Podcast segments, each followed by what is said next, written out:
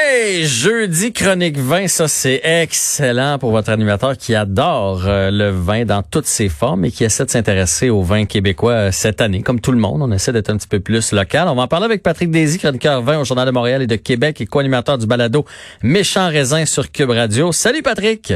Salut Jean-François, ça va? Ben oui, ça va. Très heureux de faire de la radio avec toi et de parler de vin. Et on va commencer avec une, parce qu'on vient de tourner la Saint-Jean-Baptiste, on va commencer avec une petite controverse là, concernant les vins, les vins faits ici, puis les vins embouteillés ici. Là. Ça peut porter à confusion. Ouais, c'est euh, le petit lendemain du Saint-Jean, je dirais, pour la SAQ, qui euh, on va quand même saluer son euh, son progrès, le, grand progrès qu'elle a fait pour faire reconnaître pour, et pousser les vins d'origine du Québec.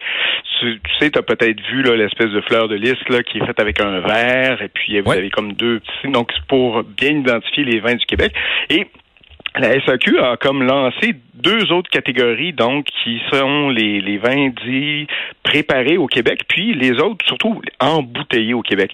Et là, ça a fait dresser un peu les cheveux euh, des vignerons québécois et des amateurs, parce que ce que ça fait, c'est tout simplement, tu peux te retrouver avec un vin qui est fait carrément au Chili, qu'on envoie ici euh, en, en, vrac, puis qu'on va embouteiller, même avec une bouteille qui est même pas fabriquée au Québec, tu imagines, et on se retrouve trouve à mettre ça sur les tablettes comme étant un produit du Québec. Donc, ça a été, euh, et, d'autant que la SAQ, en fait, en a fait une promotion euh, avec ces, fameux points inspire. Donc, tu vois un peu tout l'espèce de, de, de, controverse, un peu parce que, justement, malheureusement, les, souvent les clients... Euh, quand ils entrent dans les SAQ, ils prêtent pas trop attention. Ils voient donc l'espèce de symbole Québec, puis bon, mais ils repartent avec la, bouteille en pensant qu'ils ont un, vin québécois.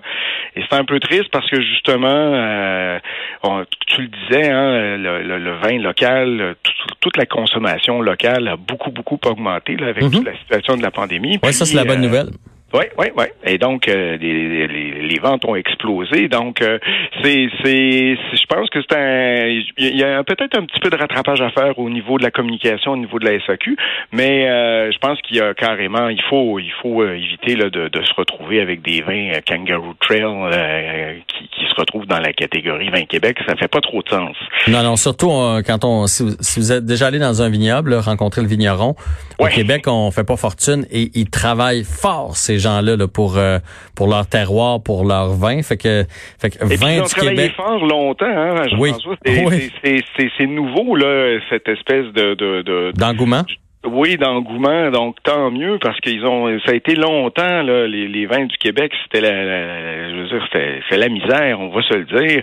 Et donc tous les vignerons travaillent d'arrache-pied, mais particulièrement au Québec pour se faire reconnaître, c'était pas facile. Donc là, tant mieux, il y a, justement cet engouement là. Il faudrait pas venir euh, ajouter une couche de confusion euh, et puis mettre en disons un, mettre dans l'ombre le travail justement des vignerons. Ce serait ce serait triste en tout cas. Oui, totalement. Puis, tu sais, un, bon conseil, euh, on n'est pas pressé à la SAQ. De toute façon, on s'en va euh, acheter une bouteille qu'on va savourer. Prenez le temps de lire comme il faut en arrière. Là. Vous allez savoir si c'est un vin qui a vraiment été fait ici ou s'il a été importé ici. J'ai fait une petite tournée des vignobles récemment pour un magazine. Là. Il va y avoir des petites capsules qui vont sortir sur Internet.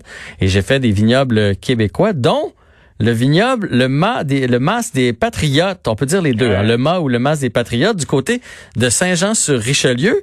Et c'est le vin. Ah, pardon? T'as aimé ça, hein?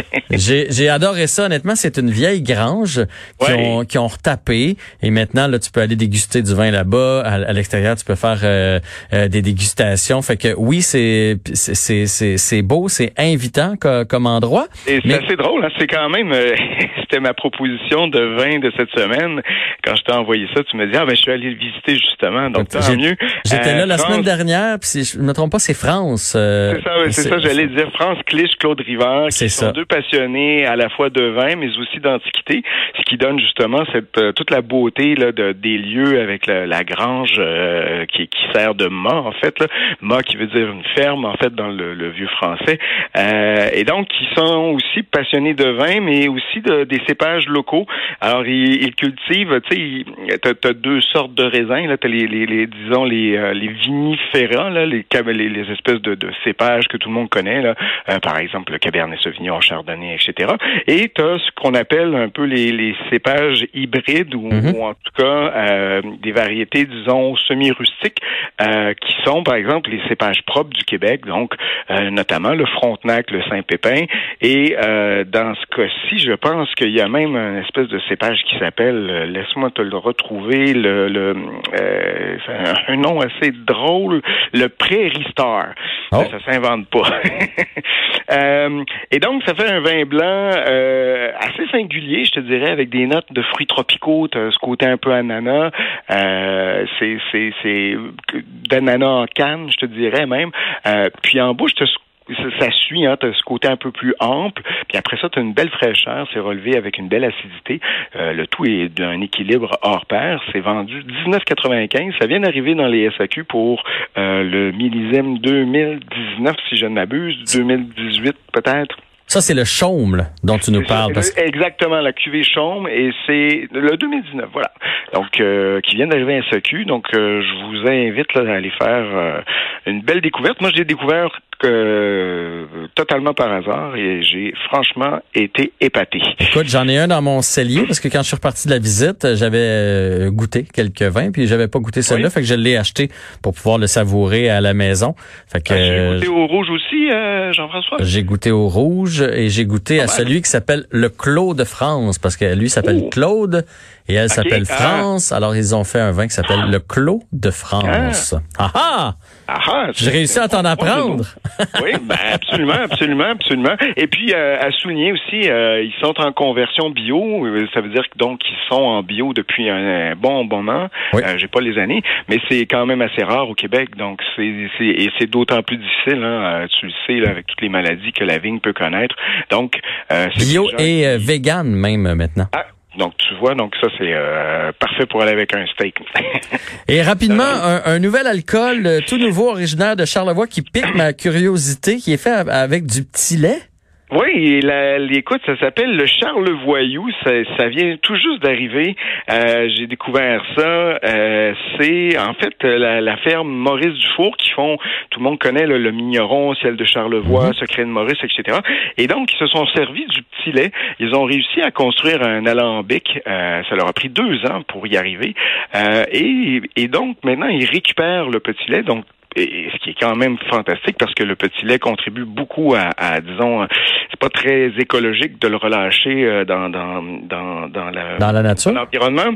Donc euh, ils ont réussi à le distiller et ça fait un produit c'est un alcool donc blanc, 40% d'alcool, et franchement c'est très intéressant avec des notes un peu, tu sais, de, de caramel de dulce de leche, je sais pas si tu connais un peu là, euh, Ah avec, ouais. ou- avec ces petites notes aussi là, de, de bleuet sauvage en finale, un peu de tropical. C'est franchement très intéressant, c'est très très très agréable à boire. Donc euh, 48 dollars, ça vient d'arriver à la SAQ. Euh, belle belle façon de, de, de reconduire l'économie euh, locale. Voilà. OK. Mais euh, rapidement, là, tu piques ma curiosité, ça ressemble à quoi? Tu dis une crème blanche, t'as un Baileys ou quelque chose comme ça? Ah non, ça? non, non, non, c'est un alcool. euh, C'est un alcool fort, Comme une vodka, par exemple. OK. OK, mais plus, vodka. plus blanche. Oui, oui, non, mais c'est transparent. Ah, c'est opaque. Non, non, transparent, Jean-François. C'est, comme si tu avais une, une vodka devant toi OK. euh, ou une eau de mort, tu vois. Hmm. Et donc, c'est complètement transparent. Et puis, voilà, tu, tu prends ça bien, bien, bien froid, comme la vodka. Tu la laisses au congélateur. Puis, Ah. euh, voilà, tu dégustes ça en fin de repas. Euh, après les blés d'Inde qui s'en viennent bientôt. Ben, tu. Patrick, je vais aller voir sur leur site Internet. Là, t'as vraiment piqué ma curiosité. Ça a été fort intéressant. Merci beaucoup. On se retrouve jeudi prochain. Au revoir. À demain, tout le monde.